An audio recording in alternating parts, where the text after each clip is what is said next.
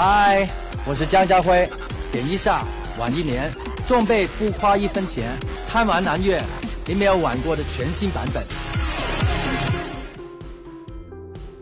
钻石恒久远，一颗永流传。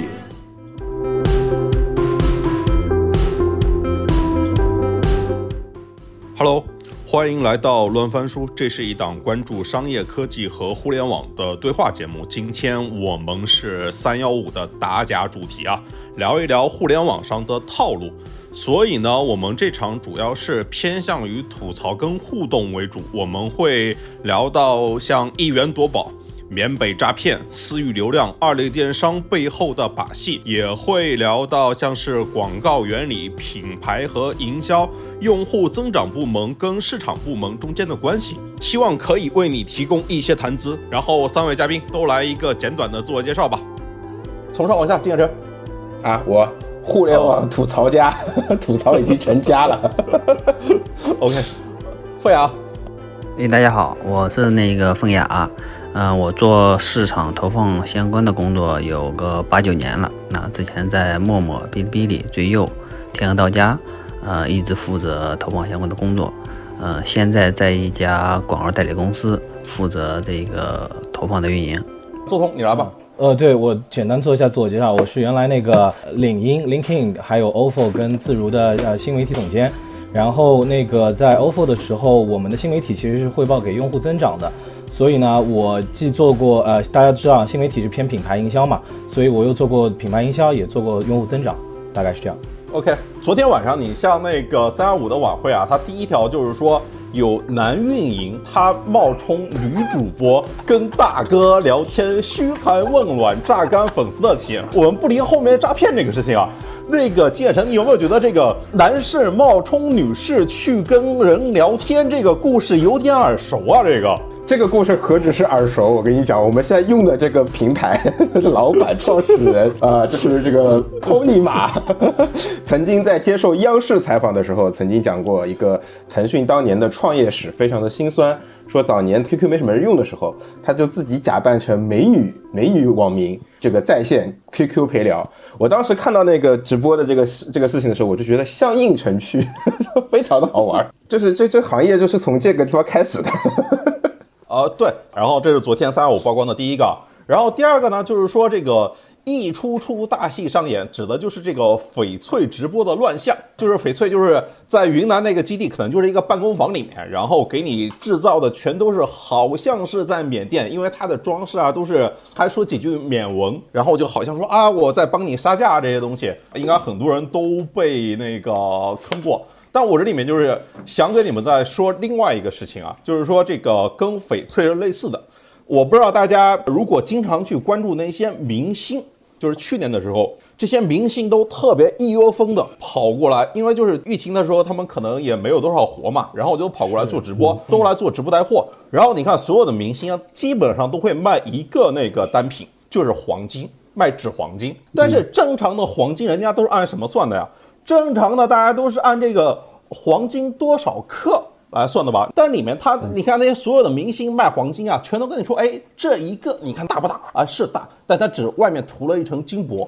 它秘密就在于这里面啊，它只涂了一层皮，造价特别低。大家都说这个七天无理由退货，但是前提是什么？七天无理由退货的前提是这个物品啊，它不能损坏，对吧？但你想想，它上面就一层纸啊。当你收到的时候，它可能就压扁了。当你怀疑它是假的时候，你拿大个打火机那个烧一烧，它就变黑了，对吧？那能退吗？肯定不能退啊！你影响我二次销售了呀，对吧？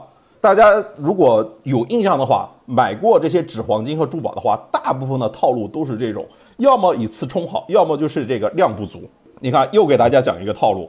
OK，我们再往下看，昨天就是第三个点是这个机器人和四零四。SEO 啊，SEO，SEO，SEO 啊。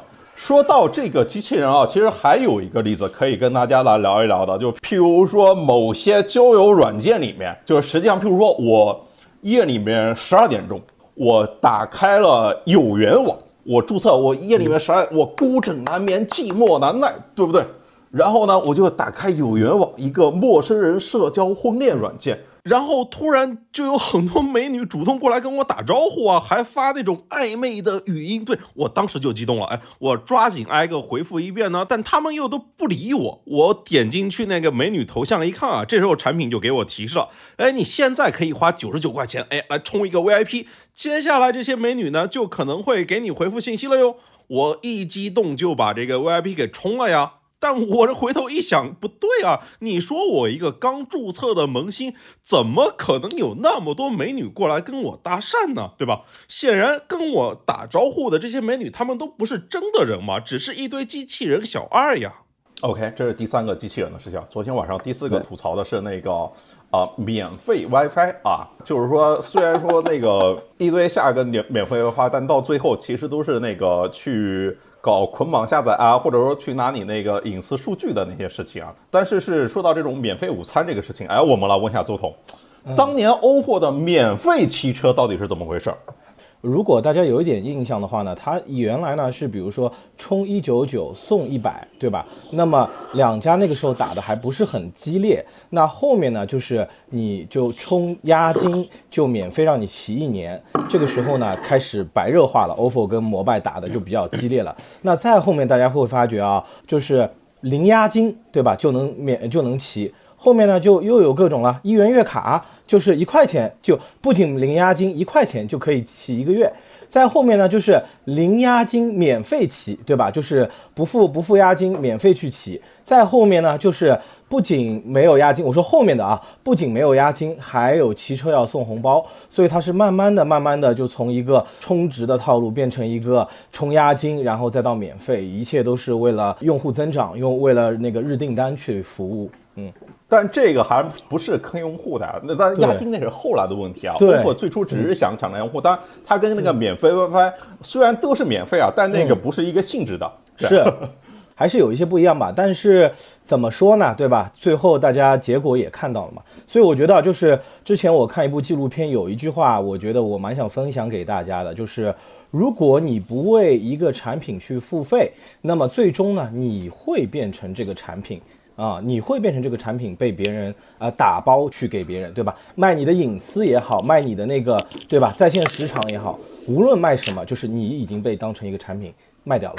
嗯，说的太好了。比如说，你像现在，其实如果你给老人买手机啊，买个苹果手机还是相对比较好一点的。对，就因为它不会有那些乱七八糟、莫名其妙就给你下载，然后一堆的广告啊，什么东西啊。但是也有一些就是手机厂商呢，就是号称这种，呃，这个不赚用户钱的极致性价比的，那都是说这你拿来的全都是广告啊，对吧？那就意味着我把我的隐私，然后我的这个时间都变成就是刚才说那个产品的一部分啊，对吧？包括你的那个社交的关系链啊，包括在领英上，其实你的那个你的完整的一个 profile，我们叫完整的那个档案。也都是一些对吧？可以去 sell 的一个商业模式嘛啊。然后继续往下捋啊，你像昨天三幺五曝光的第五个叫这个说唱着好运来抽奖，就是学校周边的小卖部。我真的没想到，就是能够打到这个点上啊！这个 学校周边小卖部呢，就是说那种哎一元一抽，然后奖品啊有什么弹力球啊、红外线笔啊、陀螺仪啊这些东西。别买了，因为你是那么重的，你要是想要集全了，你要花好多钱呢。不怕不怕，赌一波单车变摩托。就是说，小朋友说这个单车变摩托，然后冲一冲这个事情，但最后这个就是那个店家都是把那个赔率设置好的，就是你可能充一百块钱，最后啊，反正它都是在一个赢的状态下面嘛，对吧？就是说这个业态呢，让我想起了两个东西啊，或者或者说让我想起了三个东西，大家都可以跟我讲讲。直播游戏，待会儿那个金叶晨可以讲讲游戏。我首先想到的是线上盲盒，大家有没有印象？就是五年前的时候有一波啊，就是线上娃娃机特别火，线上盲盒。就是当然那个时候可能是泡泡玛特刚开始流行的时候啊，有人搞了一批线上的盲盒，有的还养羊啊，养的那乱七八糟的，或者就让大家抽奖。哎，那个凤雅，你有印象吗？啊？线上盲盒的套路是什么？大家想到线上盲盒，首先之前可能想到之前的一元夺宝，对吧？对，对。其实本质上它还是一个玩的后台的数据。好，你看着我开了一个盲盒，对吧？但是真正的里边是有多少爆率，出来多少东西，我们是不知道的啊。我给大家讲一个我小时候的事情哈。我小时候我们家开商店，我就是卖卖这种最原始的盲盒，大家见过，就也抽奖，就像刚才那种小孩抽奖，所有的奖品啊是我设置的。我放在一个一个大盒子里，然后呢会糊上那一个纸，小孩就去抽。所以这一个大家去想，所有的盲盒里边出什么奖品，怎么出，出多少概率，谁定的？庄家定的。所以这些这些人就很容易被割韭菜嘛。啊，最早的一元夺宝为什么说现在玩不下去了，对吧？咱还是有国家嘛，有国家去管理这些乱象啊，咱们才能生活在社会主义的幸福时代，对不对？啊，建成给我们讲讲那个抽卡是怎么回事？好像最近那个国家还规定，他必须要把抽多少次出现一个 给写进来。之前好像这是那个游戏厂商特别赚钱的，就是靠这个啊。呃，这事儿是这样子，其实游戏厂商也不见得是真的坑你，因为这抽卡这件事情从设计的最初的结构，它就是个坑。所以它其实不一定需要坑上加坑啊，我给大家解释一下。呃，对，这事儿是这样子的，因为这个产品本身就是一个坑，对吧？这这这事儿本身就是个坑，就从你进去的那一刻开始，你就已经入坑了。对，就是呃，它其实就是赌场，或者说我们常见的彩票，都是同一个模型。它其实就是最简单的一个数学期望，就是说，不管你今天走进来多少人，你花多少钱，然后我乘以你的中奖概率和奖金奖池的总金额，其实总金额是一个被锁定的值。就比如说我今天卖出去一个亿，我总金额就是。五千万，你可以把这个理解为叫做我我我的预期的金奖金是五千万，那么我倒过来讲销售到超到一个亿，那我就是百分之五十的利润。这个其实就是对出率。如果我们去看一下中国和美国，其实法律都有规定的，就是你的那个如果卖彩票，你的彩票对出率不能低于多少，就是不能低于一个值。就是中国是百分之五十，就是说如果我销售一个亿，我必须得至少兑出去五五千万的奖金。那它反过来讲什么意思？就是这行业有百分之五十净利润啊，朋友们 啊，刨掉那个销售成本的话啊，就是呃至少百分之五十的毛利，对吧？然后再减掉销售成本，那就是净利润啊，就很可怕。这是一个固定百分之五十毛利的行业，就是非常可怕。那游戏也是，其实也是一样的，就它它的底层逻辑就是彩票，就你把它理解为就是彩票，就是赌场逻辑，一模一样。底层逻辑啊，就不能说它就是赌场生意啊。然后它有一个固定的兑出率，这个兑出率，因为我的这个奖品就抽出来这个卡的数量，其实是一个。我后台可以动态调整的一个数，因为它还不如那个真实的盲盒。真实的盲盒是我得先制造，我得先我得先生产，我得下订单，我得工厂有库存，对吧？然后我生产了这么多这么多个玩意儿，我得给它弄出去，对不对？那卖不掉的就是那就是那就那就是成本嘛，对不对？那不管怎么样生产嘛。但是游戏不用啊，它这这玩意儿都是边际成本趋向于零的，对，就是你说的呃数字盲盒也好也好，NFT 也好，游戏的那个抽卡也好，本质上都是一样的东西。它都是没有成本的，它边际成本是趋向于零的。然后那消费者就就去追求这个对出率嘛，所以这个事情只要你进去就不可能有赢家。就你底层逻辑，像我打游戏抽这东西，我的底层逻辑就是我是消费，我是图抽到的一时爽。如果你是图我要抽到这个东西要保值或怎么样，或要赚钱，那反正我个人的观点是觉得就是这事儿没谱。呃，当然也不能说就是欺骗了，对吧？就是，但套路肯定是套路的，尤其是在之前他都没有标示这个中奖率的情况下，对不对？没有固定中奖率的情况下，它其实它不是在于说它有多少成本，而是由由于其实抽的人他有一个目标，就是说我要抽到那个。那其实如果你没有标这个概率的话，或者说不按照那个标志的概率来做的话，用户其实他的总的那个抽奖的钱的额度其实会可以被拉到非常非常高。对，这不就是像是那个一元夺宝吗？之前我记得前几年没被管的时候，就是像网易啊这些公司都经常搞那种一元夺宝，就大家都来个投入一块钱，然后我们就可以抽一台 iPhone，抽一台 Mac，对吧？但他也不跟你说到底是有多少人在参加这个游戏，他到最后可能有十万人都来参加这个一元夺宝，但最后只拿出一个 iPhone 作为奖品，那我凭空就赚了九万块啊，对吧？呃，这这些都是概率论和博弈论里边的这个经典的一些模型，然后就是学这个的朋友，就是我待会儿说这帮理工男对吧最坏，然后设计了一大堆套路，然后出来坑老百姓对吧？然后昨天那个小学生说搏一搏单车变摩托，我就想对小同学说，同学等你学到高中的时候你就知道 不会有摩托的，而且你看有可能夺上宝的也都是自己内定的，就是没有公证处监督嘛，所以你看后来啊，就是一元夺宝这个事情。他就被那个什么给弄掉了，对吧？政策直接不允许了。对，一刀切，全部封掉。对，的确是这种，就是我觉得这些像亿元夺宝这些项目，就是属于这些公司它有意的作恶。对，但当我们再继续往下聊啊，我们继续往下聊这个事情。啊，昨天三二五呢曝光的第六个事情呢，就是土坑酸菜。然后就是说有一群工人呢，他穿着拖鞋、雨靴，或者说光着脚，然后在这些酸菜上面踩来踩去，踩来踩去，然后说这些酸菜呢，最后会供应到康师傅的方便面呀、统一的方便面呀。这事儿是真的可气，我跟你讲，这事儿是最可恨的，就是它里边提到一点是说出口的都是合格的，然后给我们国人吃的都是垃圾，就是就这样的东西，太可恨了，你知道吗？这不就是当年蒙牛吗？蒙牛当时那个就是零八年出三聚氰胺的时候，对对对。吧？人家香港那边发过来问函，他说他妈我们给香港那边给的全都是好牛奶，给国内的全都是三聚氰胺的，这 破公司，哎这好像也这也不消音消音啊，这克制克制，真的真的真的很欠，真的这种公司这种人真的很欠，就作恶，就耻为中国人，你知道吗？中国人不骗中国人，专骗中国人。对，OK，我们继续往下聊啊。昨天晚上的晚会还提到另外一个事情，就是说被绑架的电脑关不掉的弹窗。这个大家有不知道有没有就是碰到过一些什么安装一些软件，然后自动的下载了全家桶。在 PC 时代，曾经有某这个安全公司特别擅长干这个事情，然后呢，然后他的对手后来也学会了这个事情，然后在移动端呢，好像也有某些公司干这个事情。然后呢，就是现在还有弹窗啊这回事儿啊。这个成你有话说，你说啊。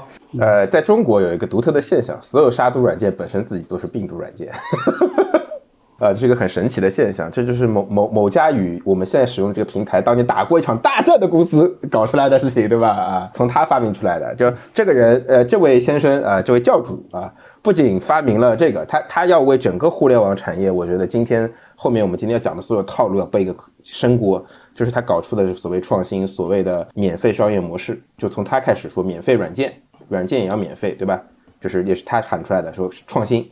啊，什么颠覆式创新，免费的软件，免费时代来了，这都是当年他讲的话，以至于今天如此的不堪啊！大家所有人，不管文科生研究营销，女呃理科生研究研究这个博弈论和这个概率论啊，这都是从这件事儿开始的。对，我觉得就是呃，就是我我现在用苹果电脑多一点啊，原来用 Windows 是真的吓人啊，但我我听说到现在。Windows 好像还有这个让我是很吃惊和诧异的啊，因为啊对，没错，大对对对，因为大概是我我小时候我中学时候的事情了吧，呃或者我高中吧，三呃三 Q 大战对吧，三六零跟跟跟 QQ 什么的，所以我我以为现在没有了。不过还有就是说，其实到手机上也有啊，我觉得只是它换了一个、嗯、一个方式，一种啊，比如说朋友分享给你的一篇新闻，某客户端的新闻，对吧？你你看的。哎，很精彩。他跟你说你要下载，你要点击下载，然后一步步马上就跳转，跳转之后，那个你你才能看阅读全文，这是第一个。当然现在已经呃立法整治了。第二个就是呃，我觉得是一种变种了，就是大家尤其是在安卓手机上啊，就是会有很多的这个预装 APP，它是不能够被卸载掉的，因为这个是有合作嘛。就比如说我我跟那个啊、呃、阿里有个合作，我跟那个。携携程有个合作，我跟别的任何的 APP 有合作，他用渠道给我推，所以呢，我在这个我的 APP 出厂的时候就能够预装，对吧？一个是这种合作，另外一种就是呃一些相对中低端的安卓手机，它可能是经销商的时候就在里面刷机，这也是呃以前会经常用的一个用户增长的一个策略嘛，对吧？所以我觉得就是在手机时代也也有，只是它换了一个样子，换了一个长相。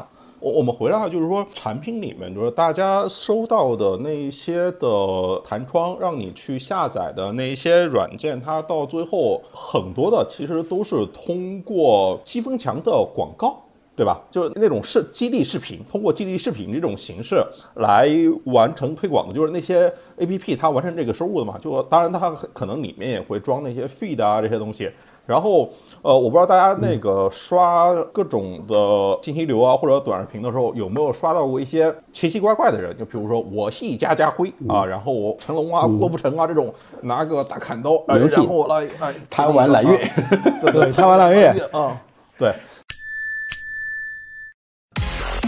嗨，我是江家辉，点一下晚一年，装备不花一分钱，贪玩蓝月，你没有玩过的全新版本。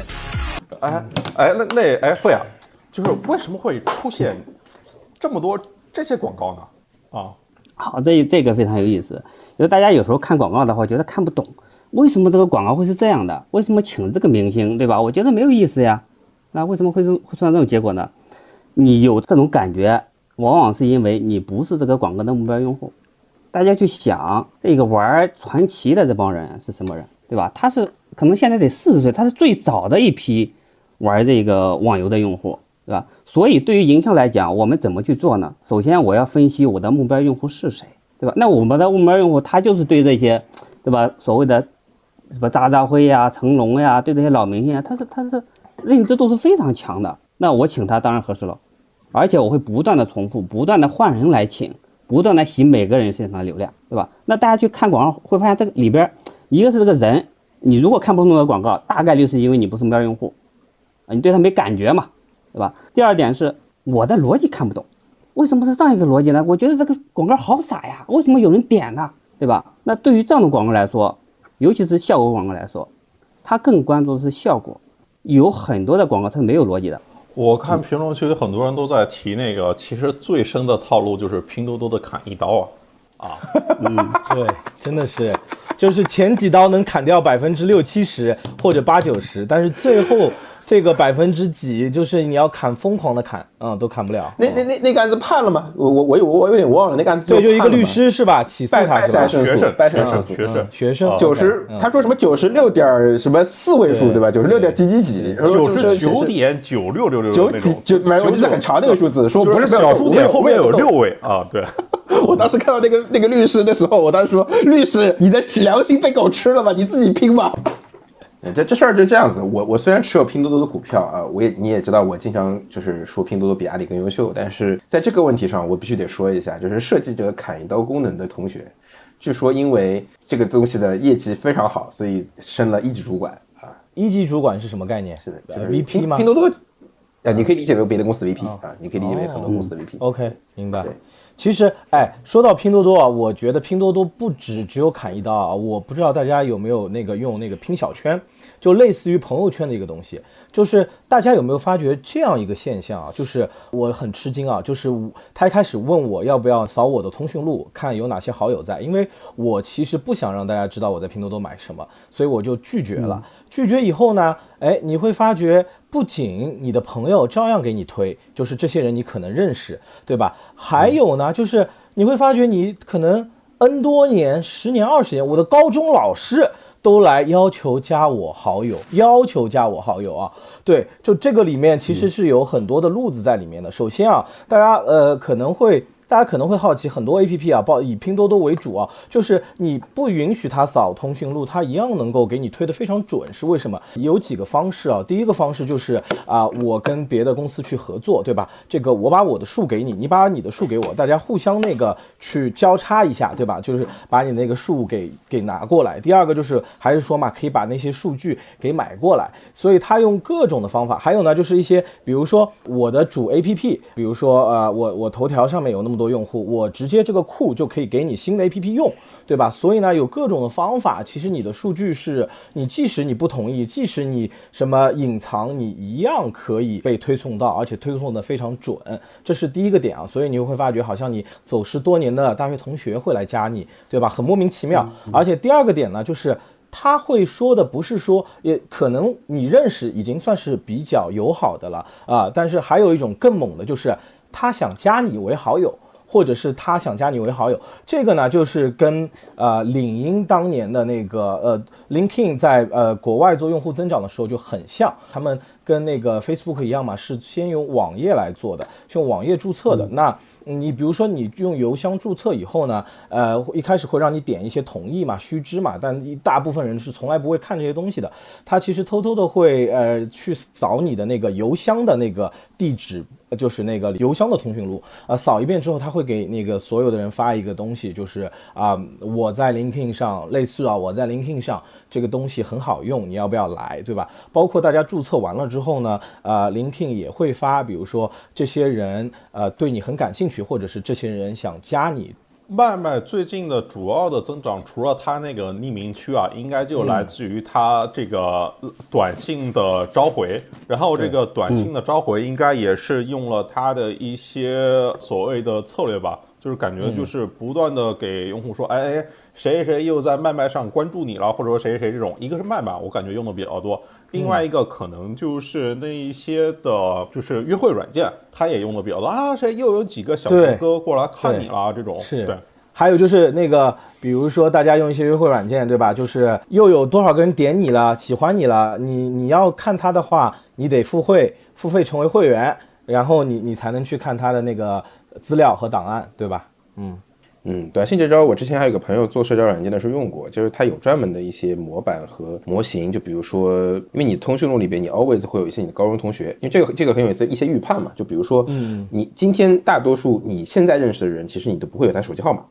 你你其实只会有他的微信，你你会有他手机号码的人只有两种情况，要么是你家里人，要么是你的大学以前的同学，呃，要么是就是跟你有商务往来的人，然后要还剩下的就是就是给你提供服务的，比如说这个你的快递小哥啊，什么什么你的上门的阿姨，他会用手机号码，一般人不会用手机号码的。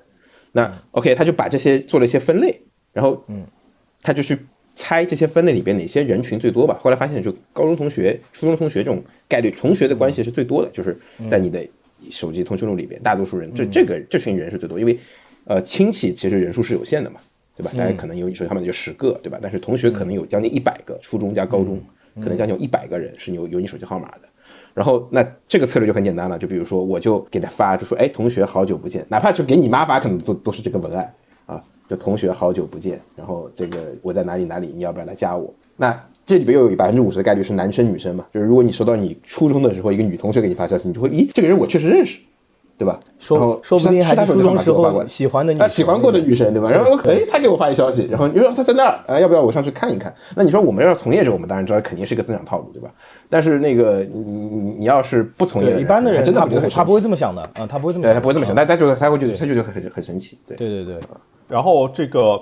领英它在国内的话，譬如说它从零到一千万用户，就是一开始是应该是移动互联网刚开始那几年嘛，涨得特别快。为什么后来就没声音了？对。嗯对这个问题非常好，就是呃，LinkedIn 在国内其实一开始涨得非常好嘛。那主要两个增长来源是来自于我们跟当时微信合作的，能够在微信里面绑定领英名片，但现在已经下了啊，原来可以。还有在那个支付宝的那个芝麻信用里面，如果你能够绑定你的，就我们作为职场社交的资料绑定了之后，你的芝芝麻信用分是能增加的。这两个因为都是嘛，中国最牛逼的两大流量入口，都给了你一个位置。然后，所以增长就增长得非常快。从一到一百的时候呢，就会涨得非常的困难。主要就是我觉得最核心、最核心的是说，职场社交这件事情在中国的天花板相对是比较低的。我我有一个呃前同事，先在 LinkedIn 做增长，然后去了快手做负负责整体的增长。呃，他其实后来也跟我分享，就是说有些时候，即使他把快手学到的那些技巧去复用到 LinkedIn 身上，LinkedIn 也不可能做到快手那样。样的东西就是你的东西先有个天花板，然后你在这个天花板里面，你运用很多的这个技巧方式是可以的，但是你不可能说你因为你的技巧这个，所以天花板被你拉高了，这很难的。但是。做这个策略时间久了以后呢，其实美国总部一开始是很开心的嘛，对吧？你你那个每一个月、每两个月，你你给我看，或者是他们其实这边你都可以看到数嘛，对吧？涨得非常好，对吧？然后呢，因为职场社交一般都是看 MAU 的，呃，它我们本来就是一个相对低频的生意，职场社交不是那个陌生人社交或者是那种呃熟人社交，所以都是看 MAU 的，MAU 也在涨，但是时间久了呢，他就会发觉哦，其实很多人最后就登录一次就。真的不来了，对吧？为什么？因为核心就是还是我说，第一个天花板比较低，第二个呢，就是说很多人他没有用。最核心的功能就是 LinkedIn 到底完善了我的档案，我注册 LinkedIn 到底干嘛这件事情，他没有在他的手段里面，所以这种增长其实是在很多的这个用户增长做用户增长人看来，它不是一个很有效的方式。因为我记得我我我有个前老板就跟我讲，在 ofo 的前老板啊，他就跟我说，就是用户增长最重要的是让用户用你核心的功能，这才叫用户增长了，对吧？这其实是就是互联网或者说移动互联网它发展的过程中，大家对于什么是真正的核心指标的认识的不断深入。一开始是先有多少那个用户，然后呢是多少 PV，然后后来是后来是多少 UV，到移动互联网就变成大家那看有一方面看多少的下载，然后呢又要看多少的日活。对吧？嗯，其实越往后大家越看呢，哎，啊，有多少的时长，对不对？时长才是重要的。然后呢？但你像这个爱奇艺、这个腾讯视频的时长跟抖音的时长，它那个商业价值完全不一样嘛？对，因为呃，这个还得看那个广告加载率，对对，然后还得看那个留存，其实是属于对这种产品认识的不断的进步，就是关于什么是产品的核心指标啊。哎，我还有一个小小的好奇的点啊，就是说，像现在 iPhone 日历里面都经常被塞广告，就是有的那个可能就是东南亚的赌博的，或者说什么那些就是呃特殊服务的啊这种东西，这是怎么实现的？嗯，我觉得它这个里面，它主要就是呃，利用你的那个 Apple ID 嘛，就是可能通过呃，因为现在的那些东西都都存在我们国内嘛，云上贵州嘛，它通过可能内部的一些人拿到你的那个 Apple ID 之后，去写一些脚本群发啊，我不知道大家有没有一些印象，因为这个东西呃，在微信还没有那么火的时候，其实。iMessage 是可以实现，就是因为那个时候发短信还要钱嘛。那当时 iMessage 就是说我只要你是双方都是 iPhone 手机，我发那个 iMessage 那个短信是从绿色变蓝色是不要钱的。就所以有很多人就用了 iMessage。其实当时最早的时候是呃通过 iMessage 给你发这种垃圾小广告。对，包括在滴滴最早期的时候，还在跟快滴打架的时候，这个滴滴也用过这种方式作为用户增长。到后来呢，那个 message 的漏洞被封上了，就开始发那种 Canada，就是那个日历上面的那个会议邀请去给你搞。我我再给你们举个例子啊，包括就是说。叛乱之前，我我们我们在对的时候，他有问我，问就中国的那个做增长团队跟国外做增长团队啊，或者国外公司在中国的那个分公司做增长的时候，有有什么不一样？我觉得有一个很大的不一样，就是中国的团队做增长方案的时候，一定是会考虑反作弊的啊，包括比如说啊，当年我们做红包车，是不是那个是不是有人就是专门来那个刷那个红包，写脚本刷红包，对吧？根本就不去骑，对，就是。中国是一定要做各各种的反反作弊的反作弊的这个东西的，不然的话，你最后其实这个订单都不是有效订单啊，你来的人都是黑产，黑产把你的钱都薅过去了。所以在中国，反作弊是一个就是非常重要的一个一个东西啊。对，但是后面嘛，大家现在应该也越来越好了嘛，包括 iPhone 自己的技术的提高，还有它跟那个腾讯手机管家的一些合作嘛，对，都都可以了。但一开始嘛，老外没有这个概念。嗯，黑产它其实无处不在。然后我想到的一个黑产就是那个最近一段时间，不是说大家记得之前短视频里面老是有关于缅北的广告吗？或者说刷到缅北的视频？呃，这里是缅甸北部，然后什么我的小公主佤邦，这里是缅甸北部，我生长的地方。欢迎来到我的世界，娇贵的小公主。对啊，对对，这里是缅甸北部我生长的地方，然后我的小公主对对对，然后最后大家会发现，那个缅北它其实是电信诈骗和赌场，对对对，就不管是电信的诈骗啊，然后是赌博啦，然后各种的东西，哎，我就想问一下，像比如凤雅。为什么就是那么多诈骗犯都来自于缅北呢？或者你或者你从这种广告投放和流量获取的角度，给我们讲讲这里面都有啥套路啊？好，我我来聊聊这个缅北啊。首先呢，有一个背景哈，给大家这个科普一下，缅北它是处在中国云南和缅甸的这个交界处，这一个地方呢，就是所谓的果敢佤邦人呀，他就特别有些，他说汉语。用人民币，甚至教科书都是中国的。哎，我们一看，这不这不自己人嘛，对不对？自己人啊，咱们同样的肤色，同样的语言，对吧？自己人，所以我们就看的话，呃，它是一个无政府的状态。就是虽然说是他在这个果敢，但他不受这个缅甸的政府军的很强的管控。在这种情况下，就会滋生出来大家刚才提到的，好，我有赌博，我有电信诈骗，对吧？整个的我们有以果敢为例，它核心的背后的盈利机制是什么？第一，它可以诈骗，这个诈骗一个是电信诈骗，一个可能不仅仅是电信哈，可能还有线线上网络的。第二是它有线上的赌场，这两个可能是核心的盈盈利的模式，对吧？这个赌场可能说一个是赌博，还有是杀猪盘。OK，核心的模式我们大概了解了，他怎么去赚钱呢？首先他得有骗子，对不对？得有骗子来干这个事情，啊，所以大家看到在这个网上有有这个缅北的小姑娘呀，对吧？啊，加你哈，就还说一些很暧昧的话，是吧？还有很多这个果敢的，类似军人的，是吧？拿枪的，还有说，哎，在这个果敢，你看这个金碧辉煌的大厦，在这里可以赚钱。这部分的视频大多是来招人的，招干活的人的。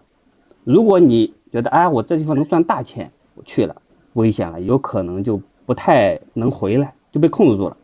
好，聊到这个电信诈骗哈，给大家提一个点，你们有没有发现这个电信诈骗的很多人不用普通话？对你如果说他说方言你都信，好，OK，那那你就是目标用户，对吧？啊，如果你他说这个普通话，哎，你觉得这个可能就有问题，你发现了，那那你不是目标用户，对吧？所以电信诈骗是它的一个盈利模式，这个可能是比较成熟的，直接走线上，我们就 OK 了。还有另外一类就特别有意思了。我们刚才不聊到这个三幺五的有抠脚大汉，对吧？有有这个男人更懂男人的这一个套路，在这个果敢这样的地区，他也有大批的这些骗子，干嘛呀？他会深入到中国的社交的网络，深入到你的各个社区，然后找那些什么，找那些有可能是比如说单身的女性，可能还有点钱的，啊，先加你，然后大家聊感情，聊感情，哎，一聊，哎，有感情了之后。开始 OK，要不要投点资啊？你看我这个现在，呃，干这个线上的买的期货呀，投的黄金呀，对吧？赚钱了，要不要一起投资呀？我们一起为未来的家去努力呀。好，这个时候你有可能就中招了。其实啊，就是所有这些套路，大家有没有想过，这些套路的目的都是什么？为什么会有这么多套路？其实无外乎就是，其实说到底都是为了增长啊，就是不管它是为了用户量的增长。还是它那个收入的增长，这些套路其实是它增长的方法。哎，周彤，就譬如说，像这些年里面，这些互联网大厂，它有过哪些？就譬如说之前它可能特别好用的，但是现在被大家不断的吐槽和 diss 的增长的，或者说营销的方法论呢？嗯。呃，刚刚林 King 已经跟大家说了啊，拼多多那个也也跟也跟大家说了。然后呢，我我再讲一些啊，比如说我再讲一个大家可能最近蛮有感触的，就是我觉得私域吧，私域的一个呃私域的运营也是一个最近被吐槽的啊。我先讲一个大家可能非常有感触的例子啊，我不知道大家有没有感受到，就是尤其是这两年来啊，去很多的馆子，对，就不给你看菜单了啊，就说啊，扫码点单哦。一上来就是扫码点单哦，啊，还有就是要那个先关注公众号才能点单哦，要么就是关注公众号拿个券再点单哦，就类似于这种感觉，对吧？就是这种餐馆。就是他们开始，就是你要先关注公众号，然后呢，哎，你变成他的所谓的这个所谓的公众号的私域，对吧？或者是说呢，你加了一个他的一个企业微信，然后呢，你你领了一张券之后呢，然后你你你再点单，对吧？我能理解啊，就是因为现在流量越来越贵了，大家也不愿意在在流，嗯，比如说美团、饿了么上买量，或者在点评上买量，对吧？当然，这是这是大家感受可能是最深的。我在讲一个。最离谱、最离谱的啊，可能是抖音，呃，去年吧，去年下半年还是，反正是抖音最近封的一个，叫微秒商学院。对，微秒商学院当时可是非常非常火的。这个微秒商学院它怎么搞呢？它就是搞很多的号，对吧？而且呢，它人家是投买抖加的，人家是真的给你抖音那个投钱的。投了钱之后呢，就是。先知道焦虑嘛，对吧？你知道税后收入嘛，就是睡觉的税，对吧？睡睡觉之后的收入嘛。哎，你知道吗？你身上有哪些穷人思维嘛，对吧？你知道你你为什么你工作了三年还不如人家不工作的人拿得多嘛，对吧？或者是工三年工资外稳赚一百万，对吧？然后呢，他利用你这种的去焦虑或者在理财上面的一一个不足嘛，因为。大家其实都想多多赚点钱，尤其是可能今年不说啊，去年有基金热，有有副业热，本来就是一个小热点，所以呢，大家很多人都都愿意去听这个课。然后呢，他也做了一些比较用户增长的手段，对吧？他先九块九。九块九这种课，你先买一下，因为这个就是用户增长里面非常经典的套路，尤其是一些高客单价的东西。我先用一个低客单价的东西引流啊，这个把这个尽可能的把池子造的，然后呢，在这个里面去转化，对吧？就举举就给大家举个例子啊，比如说我如果只有呃一百个人，那么可能最后能够转化成一个人卖我这个几千块钱的大课，但如果我一开始只有十个人，可能这个十个人最后一个人都不会买。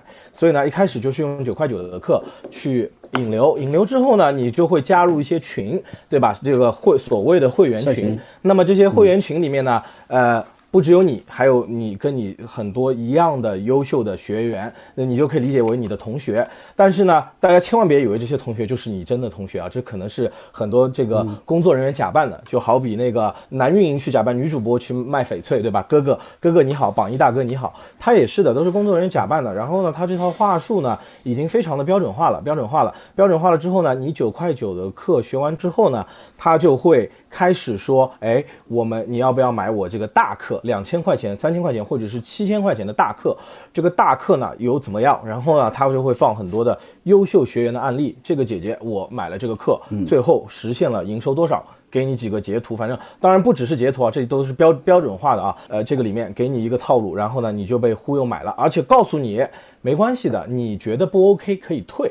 对吧？你觉得不 OK 可以退啊，然后呢，你买了，你买了之后呢，哎，你发有些人啊，可能就是学到一半啊，觉得学不下去了，不适合我，或者是说学到学到一半，哎，我发觉我这个有些人很聪明，他会加几个群，哎，发觉几个群怎么话术一样的，然后那个活跃的那些人好像就那几个人，其他群里面也一样的，哎，他发现苗头不对了，他想退的时候呢，哎。这个微秒商学院就会有很多的这个问题。首先，他是说，嗯，呃，一百分你至少要达到八十分才能给你退钱。但这个八十分里面呢，你其实是需要呃去呃有他有课有百分之六七十是要实践，因为你他课卖的时候，他现在都有一套方法论嘛。他就说你不仅要学，你还要实操，对吧？手把手，零基础小白都可以，这些都是非常好的关键词。那么你百分之六十的实践里面是什么呢？你就要买。基金，哎，你就要去买基金。这些基金呢，都是他推荐的一些个股，一些基金。他你去买这些基金呢，他都可以去返点的。所以就是层层的套路。最后呢，你要么就是退不到钱，要么就是你退到钱了，但是你买这些基金投入，让他赚到的钱远比你这个退的钱要多。刚刚周彤讲的特别好，就是所谓割韭菜啊，就大家以为就是割的都是有钱人，对吧？奢侈品是割韭菜，其实不是，有钱人是最不容易被割韭菜的。你想想，为什么大家会有钱的？肯定是有聪明一部分啊。然后那个太笨的人做不了有钱人啊。他其实像宝子，他以前就是割最最早的一些人是割什么 CEO、创业者啊，这些人其实精明。你想自己都做生意的，比较精明，不太容易割。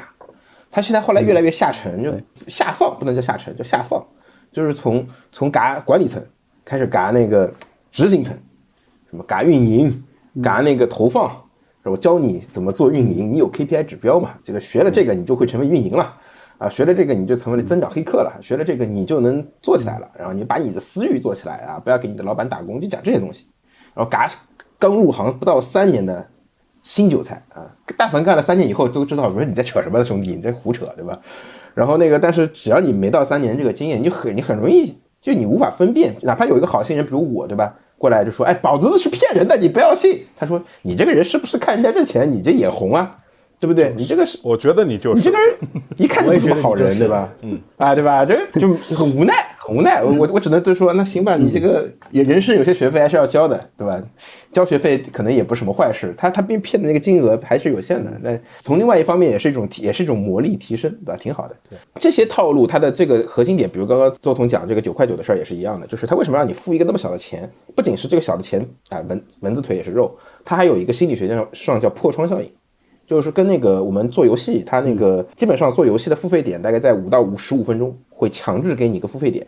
嗯啊，这个付费点就是这个付费点在游戏里一般是六块钱的礼包，啊，就很少的钱，什么六块钱的礼包充，现在充六块钱直接买价值一百八十八的套装。然后你说我靠，这么便宜的吗？六块钱就能买价值一百八十八的套装？然后去商城里一看，哎，那确实是一百八十八，对吧？然后六块钱，那我这不岂不是省了一百多？一百八十块钱省了，我靠，我赶紧买，对吧？然后你你你就你就上当了，然后你就你就氪了。你那你想也钱也不多嘛，六块钱他又能骗我啥？就骗我六块六，就骗我九块九，那他他能干嘛呢？我我送他了嘛，对不对？这个时候其实你你你你要知道，如果你去学，你去看一下统计数据，在一个产品当中付过钱的人跟没有付过钱的人，长期留存曲线差特别多。只要你付了哪怕一块钱，你的长期留存曲线就是拉上拉起来，拉起来以后你的整体 LTV 就是就是会更高，它就是这么一套一套一套玩法。我们还是聊回套路这个事情吧。哎，凤阳，就是说你你现在从事这个互联网广告市场投放吧，就是你给我们讲一讲，就是说现在这个常见的广告套路都有哪些？对，好，首先那个，因为我现在自自己就就做一一一线，就是现在一直在做这个广告投放。那首先呢，我们要去理解这个平台广告背后的逻辑到底是什么。对于平台来说，它肯定是希望赚的钱越多越好。比如说我曝光了一千个人。我希望在一千个人里面可以给我带来利润最大化。那利润最大化，那首先你需要去点他的广告，对吧？这是第一步。点完之后，有可能是要下载啊，有的可能还要填手机号。好，在我们理解了这个底层逻辑之后，就会发现，它会让你尽可能的去点它的广告。那这样你点的时候，这里边套路就很多了。那我们举几个例子，第一。它可能会利用你手机原有的信息系统的内容，比方说，哎，我正常情况下，系统一个弹窗让我去商店去做评论，啊，或者说是我本身的一个通知的内容，都有可能是广告的素材。呃，第二个是有可能是，哎呀，我这个想占点小便宜啊，我想这个赚点小钱，那可能给你发一个红包，对吧？哎，你你突然发现你的你的这个。手机有一个大大的红包弹出来了，你要不要点，是吧？这是这是可能第第二类。那还有一类是，人都会有自己怕的东西，就会有恐惧的东西，对吧？好，我手机里突然告诉我，垃圾太多了，我需要清理。那这一类你点不点？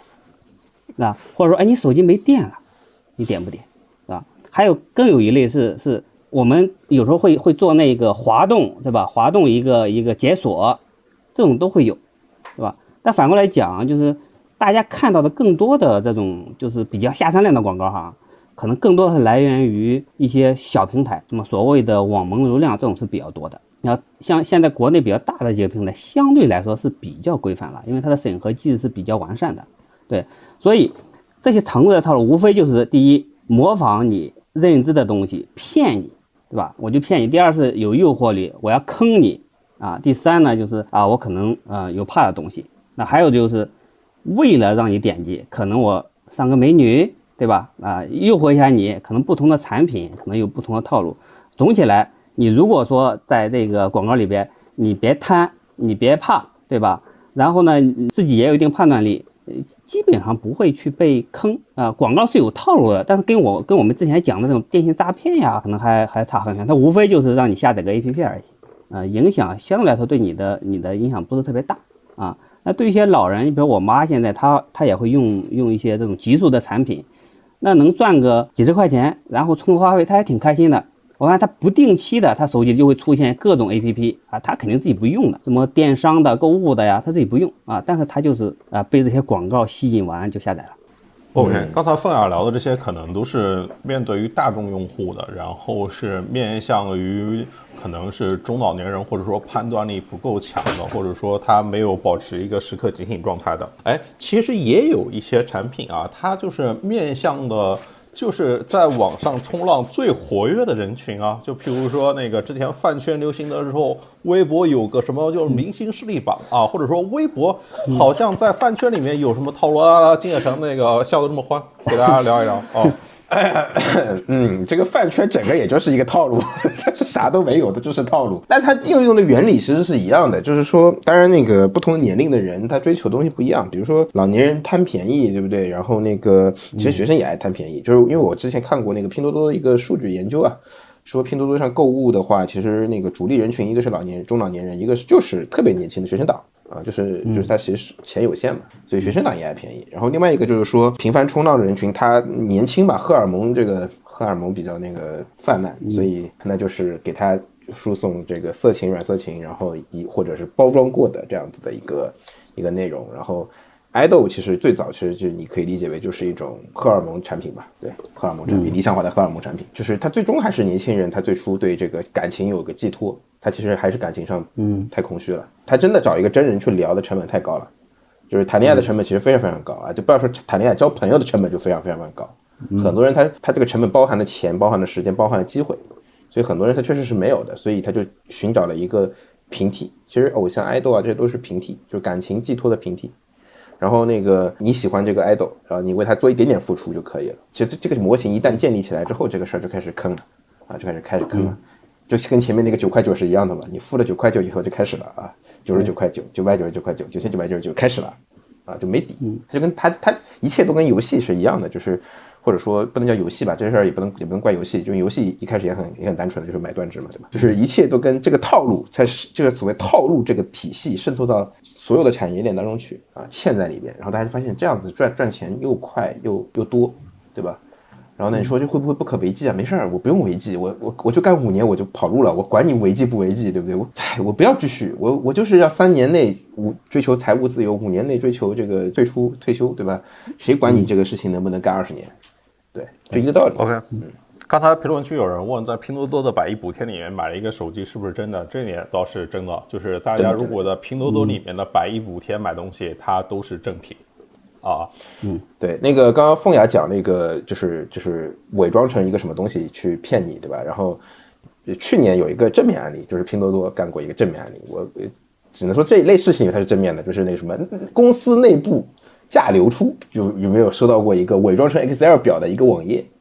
啊、特别特别贱，就是那个拼多多公司内部员工价爆出，然后一个点 Excel 啊，然后很多人不知道，打开是个网页，他把网页做成 Excel 表的样子，然后让你去点，说点这个链，点后面还有链接，然后你就去买这个东西，其实都是跳拼多多的服务器啊，它那个页面不是拼多多，我专我专门去看了一下，其实也不能说是一定就是拼多多，但我怀疑那个是拼多多，高度怀疑那个是拼多多的。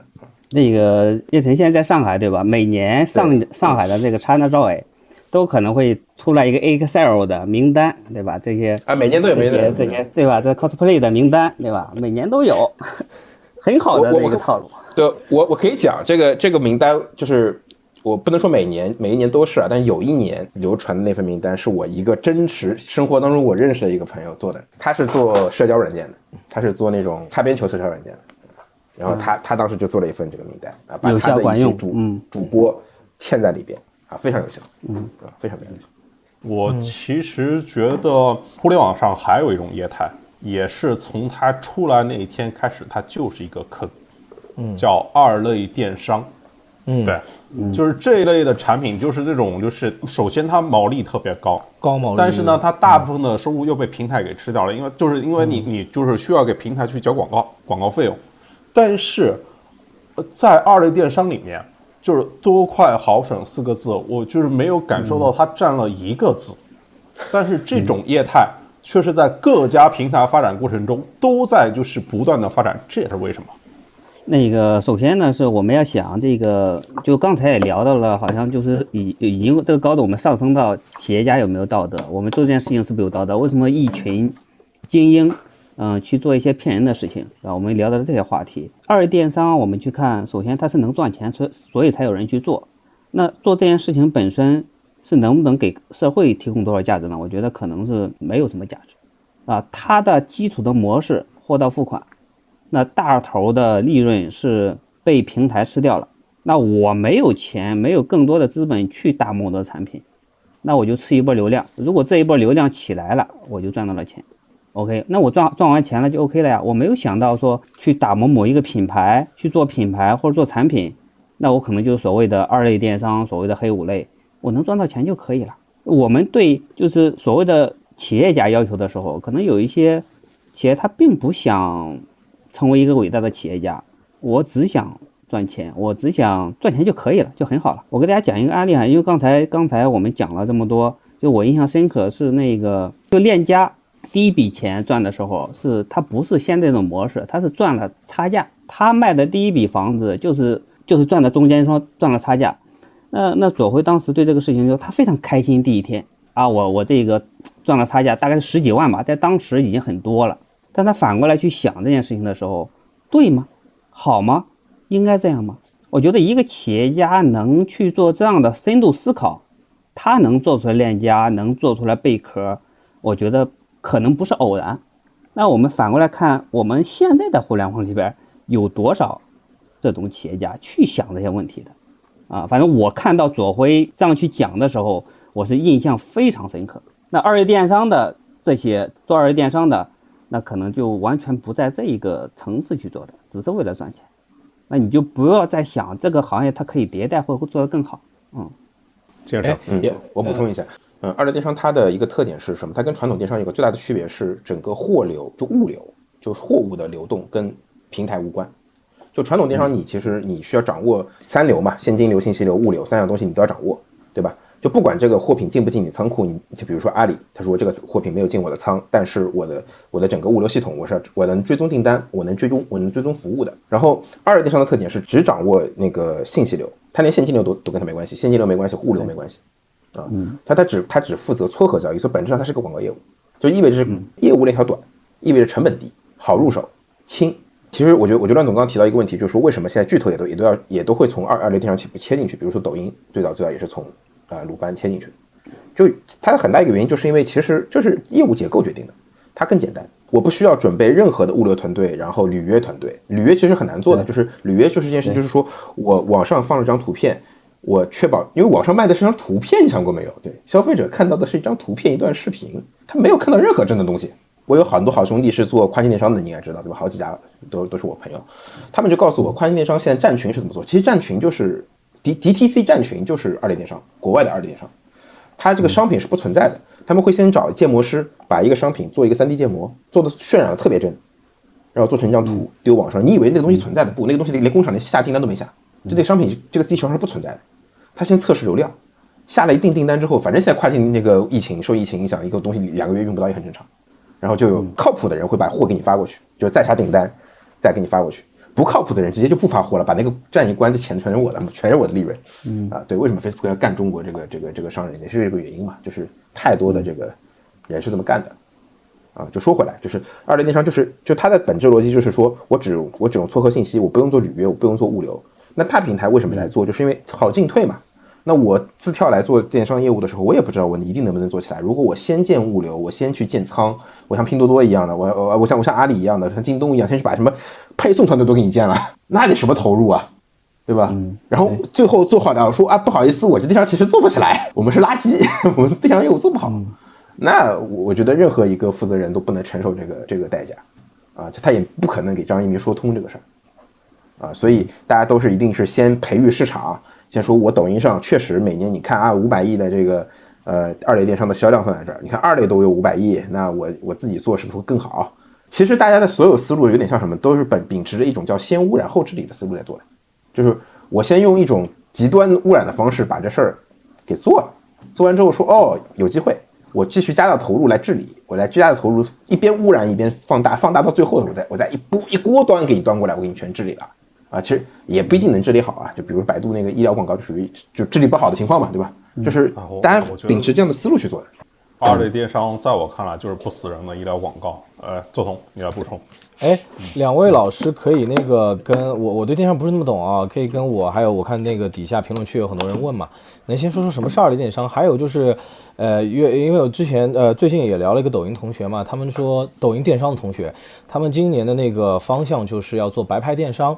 白牌电商呢，就是呃把那个一些供应链的那个货给整合起来。但是他们，我听他们的描述，他他说的是大码女装啊，首先就是可能呃大码的女装比较少，他们整合一下做一些白牌电商。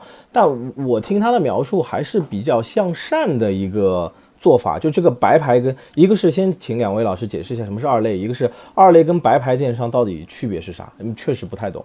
我提那个白牌的属于它平台要负责履约的那个部分的，然后你有问题可以找平台。二类呢，其实就是它不受任何的电商平台的规则限制，对，就是它只有一个落地页。然后你买完之后，他就就类似于就没有任何人可以就是为你这一单交易负责任，啊，除了那个卖方的良心。然后他这个过程中呢，他又是这个，他是以广告的形式在不断往前去推的。就是他首先他想要被用更多用户看到，得花很多的钱去买那个广告。嗯，然后这这那你得想想他那个产品的倍率。它的利润得有多高，对，才能够去烧得起这个 cover 掉这个钱嘛，对吧？啊，最后还能赚钱，对对吧？嗯，就就 Facebook 一开始，我我前面有人说我说我说我把跨境电商说的非常不堪，不是的啊，就是二类电商是二类电商，跨境电商是跨境电商，有人在跨境电商中当中做二类电商，这是另外一件事情。其实二类电商也不都是坏的，就有人利用二类电商的方法骗人才是才是问题的关键啊。对，由于二类电商它的这个这个就核心问题就是毛毛利率问题，二类电商它的这个毛利率要求非常高，因为它纯粹是营销端的占你百所有成本当中就是营销成本最大头。那你把整个营销成本拉起来之后，一开始 Facebook 这些人也是觉得好的呀，他其实没有动力去打打击二类电商的。你想，你想这东西出了问题又他他又不赔，他又不负责履约，关他什么事儿？然后他其实没有动力去打击的，直到说二类电商太多了以后。导致这些不履约的二类电商或者差履约的二类电商，直接冲击了消费者在 Facebook 上的点击购买的这个行为，才才开始打击。我我给大家举个例子啊，就是二类电商它是什么？举一个可能不是特别恰当。就比如说，如果正规的电商呢，它就是公众号的文章，大家都知道公众号的文章发出来，我们都知道是由哪个号发出来，然后它是需要被审核的，对吧？然后二类电商呢，就可能类似于那种，就是里面暗含机关的 H 五。如如果微信它没有统一的接入规则的话，就是最早年的那 H 五，就大家在分转的里面也有可能含病毒啊什么东西。它虽然它它在微信里面，但是没有任何人可以为它安全性负责，而且并且能够让很多人吃亏。对对，就是一条外链，你你你，它可以是好的，也可以是坏的，你但是没有人知道它是好的还是坏的，对，而且它没有防护，所以因为它没有防护，所以坏人就更愿意用它。我我再补充一点，实际上是这个场景是，你看到一个广告，点进去之后留下你的电话，嗯，收件地址，然后可能过一段时间你就发货了，发货你收到之后，你唯一一个可以给他割断的就是我拒收，我不收了。如果说我这个货物不好或者我不喜欢，我就不收了。这可能是你唯一一个能自我掌控的。如果你一旦收了，就货到付款嘛，可能你再去找商家、找售后，嗯，可能就比较困难。嗯，看一看大家有没有什么其他的问题啊？然后我们聊增长，增长。哎，我想到一个点啊，就是说，你像前些年的时候啊，就譬如说一六一七年的时候啊，就市场都传一概念，当然这是那个头条，比如说张楠同学啊，在里面也发挥了很大作用，就是用户增长。增长黑客这个事情它比较比较火，一度呢就是说这种就是 CTO 啊，就是首席增长官要代替掉那个 CMO，就是说增长部要夺权市场部，因为市场部的钱大部分都是由这种增长部这种按效果付费的去买过去的，对，就是因为。广告大家不都说吗？我就是我知道我有一半钱都是浪费的呀，但我不知道哪一部分是浪费的。OK，现在效果广告用户增长跟你说，我让你知道你每一分钱都是去哪了，没有每一分钱就是就是没有一分钱是浪费的。对，就之前市场部可能就是把这些钱这撒出去啊，这个研究怎么去触达更多那些就是潜在客户。但是增长部的价值呢，就是在于哎，这个钱啊，你撒出去之后呢，还能研究把它怎么给收回来这个链路。但是这几年好像又不提了，这是怎么回事？哎，周彤。这个挺有意思的。其实那个当时对，就是首先啊，这是国外一个叫 Sean Ellis 的人提出的，叫 Growth Hacking 啊，用户增长。然后呢，后来呢就是头条嘛，对，南张南把他那个就是引进进来，包括跟范冰一起嘛，呃呃，这个增长黑客的作者。然后呢，嗯，有一度确实就是这样，就是当时呃也结合大背景啊，就是当时大家开始慢慢的遇到一些各种各行各业都遇到一些增长的问题。那么呢，就是就那个概念特别火，还有当时我不。知道大家有没有参加过啊？什么线下的增长大会？当时那个增长大会上，基本上发言的人都是做增长的啊，对，而且当时就是很狂啊，就真的是叫嚣着要干掉 CMO，对吧？而且呢，当时有一个最大最大的新闻，就是可口可乐取消了这个 CMO 的职位，用 CGO 取代它。对，当时啊就很有意思，所以呢就就开始就是做增长了。但是呢，就是。做了一段时间之后呢，大家就会发觉，就是说，跟那个增长一开始讲的啊国外传过来的那些东西呢，其实不是很一样。就是比如说一开始都会讲烂了什么 AAR 模型啊，我这这种很多的这个增长的这个套路啊，这些东西，其实它就不是说能够适用于所有的行业。这是第一点，第二点呢，就是我刚刚已经跟大家分享过了，就是你的东西是有天花板的，你天花板在这个情况下，你再牛逼，这种东西增长的这个手段也没有用，而是要在底层设计上、战略上去去做一些不一样的东西才有可能。比如给大家举个例子啊，就是最近我的一个朋友在面一家那个钻戒的公司啊，钻戒的公司就是那种人气钻戒啊，那这个钻戒的公司呢，就发觉就是也做过一些很很爆款的营销，比如说他。他买这个钻戒是这个两个人登记的，你不能就把这个钻戒再送给别人，就是这个两个人是一抵押辈子钻啊戒，对是一生只能定制，对对对，能买一次对，只能买一个。当年也很火对对对。但是呢，现在呢，就是呃也遇到瓶颈，因为生育率的问题嘛，就是没有那么多人结婚了，那肯定他也遇到这个问题嘛。那你再说什么，我用很多增长的技巧，或者是说呃签什么新的代言人，签新的小鲜肉，其实我觉得可能最后也不会好到哪里去。但是如果你说啊。我能够做一些支线，呃，我做一些首饰，配合我的潮牌，配合我的这个呃潮潮流的品牌去做一些配饰，那可能会是一个增长的项目，那就等于是就是就是说什么第二曲线啊这种。我觉得这个钻石啊，对，说到这个点，我觉得钻石恒久远，一颗永流传。第二求婚钻戒，男士一生仅能定制一枚。以此承诺，一生只爱一人。这个钻石才是史上最大的套路啊！太高明了女性同学。会不同意，女性同学，譬如我老婆就坚决不同意。她，哎，对，然后呃，她给我举过一个例子，就就是关于这个抵押钻戒的啊。嗯她说有一些这个女明星啊啊，这个或者说男明星、偶像、偶像，大家都知道偶像是不能谈恋爱的嘛，对吧？嗯。然后就被人发现，就是偶像也去买那个抵押钻戒登记了，哎，那就说明你有恋爱关系啊。然后就被那个呃那个私生粉，然后被扒出来什么巴拉巴拉啊，各种东西的，我也不懂，我也不懂。对，不是，但但我觉得啊你可以跟你老婆说啊，首先你看啊，你给她买一个包包，比如说二手的啊，这个 Chanel、LV，其实今年二手的包包都涨了很多。或者我们男生买一个劳力士，当然也得买对选选对款啊，其实都涨，二手的劳力士、水鬼啊、黑红黑圈啊、那个蓝黑圈啊什么的都涨得很厉害。但是大家想想看啊，你买个钻戒，你说你这个钻戒，哎，莫名其妙的就会涨吗？我认为是不可能的啊，不可哎，能的。我我们做一个小小的调研啊，认为钻戒、钻石是套路的扣一，认为不是的扣二。啊，你看，你看，金叶成他不认为，你看这直播间的同学都认为套路不不不合理啊，同学们，就是钻石不是套路啊，钻石是金老师说，金老师啊说，嗯，我我来解释一下钻石为什么不是套路。就钻石，如果它是一块石头，它就是个套路。但是你，但是它真是个营销学经典案例，它做了一次价值的替换，就是价值被替换了。就是爱情这样东西是无形的，就是两个人互相相爱这件事情是无形的，是看不见的、摸不着的，而且它是它就跟股票一样，它是需要永续经营来验证的，对吧？很多人说钻石的什么挖的储量什么的，这都扯淡。我跟你讲，核心是它其实是一种通证。别看我反 Web 三的，我我可能是国内研究通证研究很早一批人。钻石是一种通证，是将两个人的恋爱关系进行了通证化、流通证券化啊，明白了吗？就是他他他把一个无形的东西变成有形的东西。不愧是恋爱的人，嗯，啊，有 不会不一样的地悟不方到这个没法恋爱，我跟你讲，悟不到这个没法恋爱。这是什么？这就是刚需，这这就是刚需。因为你觉得它是套路，你就买了，那就是刚需。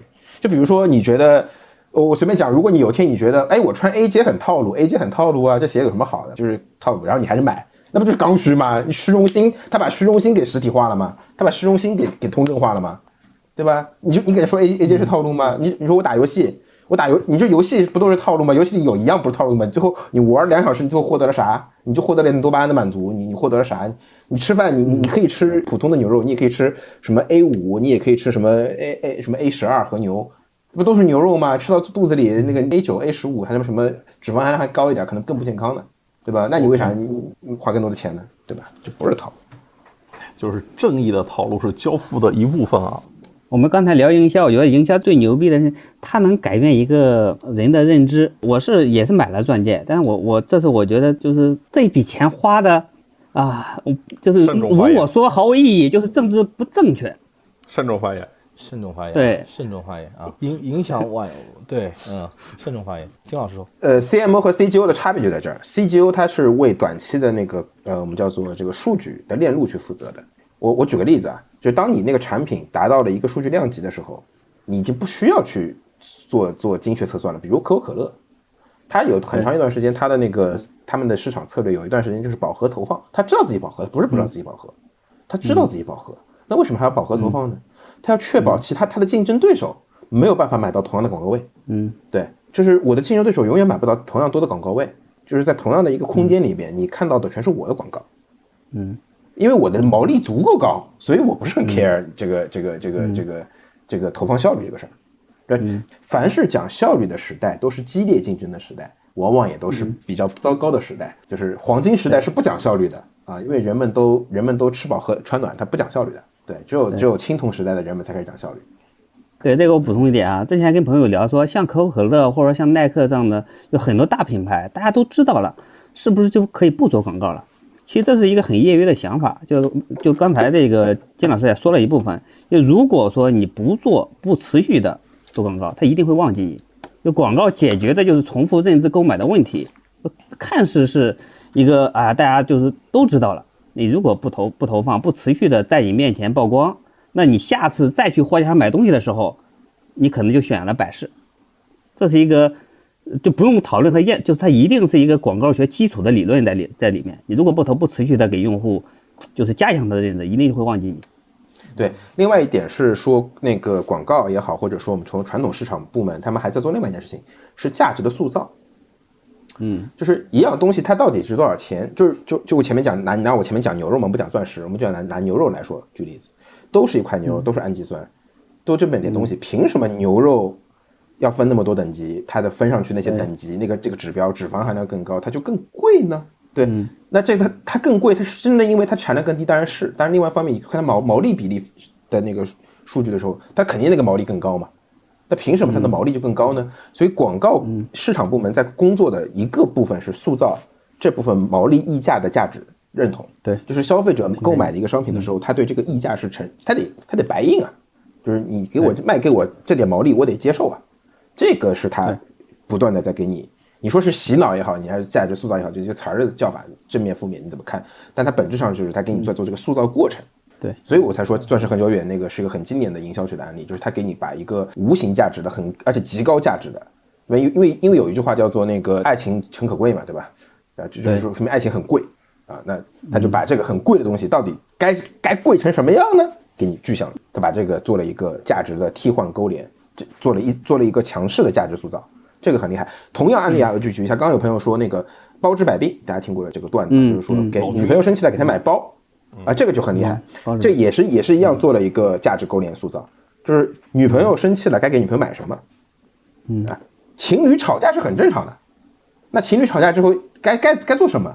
他这里边就做了一个方案输出，说买买奢侈品包就行，买包包。包包的实用价值不是用来干这个的，但是他给包包价做了价值替换。潘老师买过什么包？给你给给老婆？潘老师必须买过。我到最后发现，这个女士啊，这个最喜欢的包可能都是香奈儿，也不知道就是可能人家的品牌立得更久一点，然后呢是这种有更多的故事。我我有一次去抖音那活动，有专门还在那个上海的那个西岸艺术馆嘛，类似于那种。就专门讲这个香奈儿的那个文化的，然后我一看，的确有点东西，就就是有可能就是都是不有香奈儿必须有价值和信仰，香奈儿必须有。嗯，对，香奈儿它是第一代这个女权女权的时尚，所以它是最早搞出这个呃，就是像男士一样的西装、男士一样的包的这个带链条包嘛，这都是都是这这确实它是有品牌故事的价值观念在里边的。就当你选择香奈儿品牌的时候，就是某种意义上你就是选择了就是女性解放的这种价值方向啊。之前那个我的老师哈，当时我们上那个商学课，那个市场营销，然后有一个观点，我还是呃，就是怎么去分辨一个好企业还是坏企业。他说，呃，你你可以理解，一流的企业是定标准的，二流的企业拼服务，三流的企业杀价格，啊，所以最牛逼的那些品牌或者企业，它一定是这个行业里标准的制定者，并且它能从产品本身能有一种精神信仰，一种精神寄托，对吧？最好的营销大家都知道。宗教嘛，对吧？最牛逼的营销，嗯嗯，是的，是的，嗯嗯，对，那个乔布斯有有一次做分享嘛，他就说，你看啊，耐耐克的这个品牌，啊，他说广告从来不说我的东西，而是赞美最伟大的运动员，对吧？把自己的品牌跟最伟大的运动员去去联系联系在一起，这就很牛逼嘛，对吧？还有一些奢侈品，大家肯定也也能感受到嘛，对吧？对，都是做的很高级的，嗯。你看那个奥运会的时候，联合日华做的那个广告就特别感人，他讲一个人成长的故事，讲妈妈，哎呀，这有时候真的看了特别特别感动。对，嗯，这这这何尝不是一种更高级的套路呢？对，这是一种你你看完之后替他把你卖了之后，你替他数钱，对啊，是是高级。嘛，心甘情愿的，心甘情愿的这个让他卖你的套路，最最高级。但有些也不同的呀，就譬如说你像过去这过去这一年多里面吧，就是。你去买那些套路的、买包包的，然后跟你这些就是做出独立思考判断去买基金的、买股票的，最后结果 很不一样的嘛。就是看看你的股票在不断往下跌，看看人家的那些奢侈品包包在不断往上涨，到底谁是价值投资？大家给我说清楚，对吧？啊，哎呀，好好说话，聊天聊到一半，怎么突然开始戳人肺管子？对，我的香奈儿有人说他的香奈儿涨了百分之百，还有谁的奢侈品涨了百分之百吗？哦，啊，而且人家不卖，人家还比如说人家卖两三个，还能换着背，天天心情也很愉悦，是吧？真的，它的关键问题就在于它不卖。不过我要说一下，我的三零八零是是无锁版的，对，听得懂的男生可以鼓个掌，牛逼，也是涨了一倍。就男生的显卡跟女生的包包是我觉得有的一拼的东西，嗯，对，还有手表，手表还有鞋啊，跟女生的包是有的。OK，那咱最后聊聊怎么反套路，怎么大家不要被套路。我觉得这个网上啊，我们点点广告呀，多下载几个产品啊，这都还好说，那它损失毕竟不大。但是，一旦进入这种诈骗呀，这种高额的，确实是一个很难的。我在想，就我们是有判断力的，但是这个世这个世界上，他有很多人他没有这么强的判断力，他就陷进去了。呃如果我们不妄图一夜暴富，不妄图我短期内就学成了某个大的技能，就保持一颗就别想天上掉馅饼这种事情，可能能有效的规避一些。你比如像经常说，我我确实是我觉得花钱就是好，但我这种人有可能是被骗得更惨啊。我我之前看的案例就是，那确实被骗几百万上千万的都有，真的是倾家荡产，就是血淋的现实。对你像我，我经常去吃那种什么人均一一两千的那种什么那个料理，对，然后那个 omasake、啊，就上海这最近有个什么中式 omasake，我当时我当时我看完我就觉得，我为什么要去吃日式的，你知道吗？这个事情并没有让我觉得可笑，我觉得可笑是我自己，就是我当看到中式的饭做成 omasaki 的时候，我都是我之前吃日本的那些是什么鬼东西？就是日本人看我的表情不会是一样的吧？对我在我就反思了，然后我就说哦，再也不吃这些东西了，对。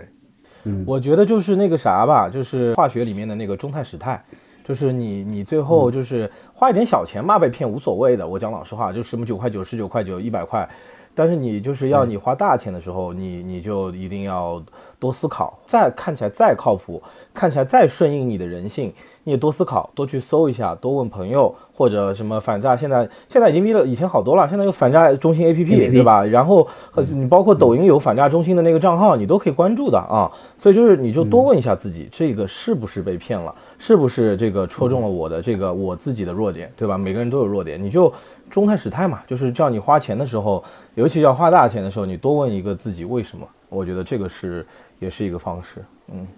就不要那么自信，对，是的，是的，不要觉得就是各种的好事都会，不要觉得你那么幸运，不要觉得所有的便宜都会那个往你身上来走，对，就是想想你在这个路上捡到钱的概率，对。啊，跟你就是对。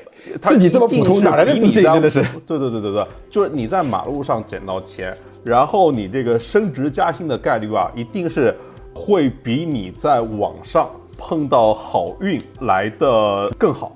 OK，那咱们今天差不多就先到这边。好，好嘞，好，好，那就下次再见了，拜拜，拜拜，拜拜，拜拜，拜拜，拜拜，大家，拜拜。